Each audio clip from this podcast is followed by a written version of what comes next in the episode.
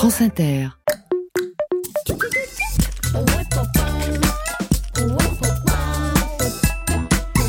Et coucou les petites curieuses et les petits curieux, tirez la chevillette et la bobinette chéra. Bonjour, je m'appelle Marius et j'ai 4 ans et mon frère a 9 ans. Et je voudrais savoir pourquoi on dit le petit chaperon rouge et que c'est une fille. Au revoir. Alors Marius, tu me fais trop rire et bonjour à ton grand frère au passage. Pourquoi donc on dit le petit chaperon rouge alors que c'est une fille? Non mais oh, une voix euh, bien connue de France Inter, Laëlia Véron, linguiste à l'université d'Orléans, va tout te dire. Alors c'est une bonne question. Pour bien comprendre, je relis le début du conte.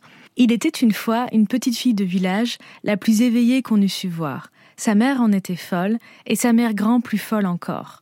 Cette bonne femme lui fit faire un petit chaperon rouge qui lui seyait si bien que partout on l'appelait le petit chaperon rouge. Alors, pour comprendre ce qui se passe d'un point de vue linguistique, on va déjà essayer de comprendre qu'est-ce que c'est qu'un chaperon. C'est un vêtement, une sorte d'étoffe dont les usages vont dépendre des époques. Au Moyen Âge, c'est surtout une coiffure qu'on porte sur la tête et qui se termine par une grande queue. On considère que chaperon peut être aussi un diminutif de chape qui est lui-même synonyme de cap. Et dans les représentations euh, contemporaines qu'on a du petit chaperon rouge, c'est souvent un grand vêtement comme une cape avec une capuche rouge. La question est comment passe-t-on du vêtement à la petite fille? Par une opération qu'on appelle une métonymie. Une métonymie, c'est une figure de style qui désigne le fait d'utiliser un terme pour un autre terme qui lui est associé de manière logique, par exemple la partie pour le tout.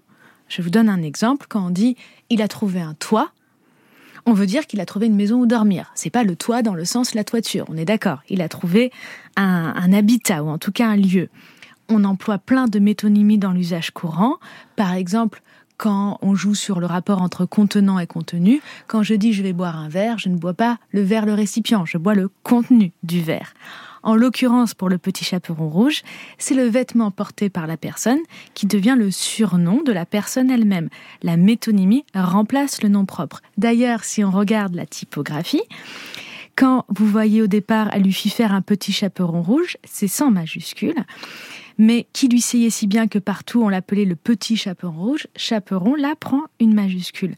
Et donc, Maintenant, on comprend cette opération de la métonymie du vêtement au personnage, et quant au genre du mot, puisque c'est notre question, pourquoi le On pourrait penser qu'il s'agit simplement du fait que, vu que le vêtement se dit au masculin, un chaperon, le chaperon, le surnom passe aussi au masculin, le petit chaperon rouge. Mais ce qui est intéressant, c'est qu'il y a eu beaucoup de débats sur ce genre, des débats qui sont euh, non plus linguistiques, mais littéraires, psychanalytiques.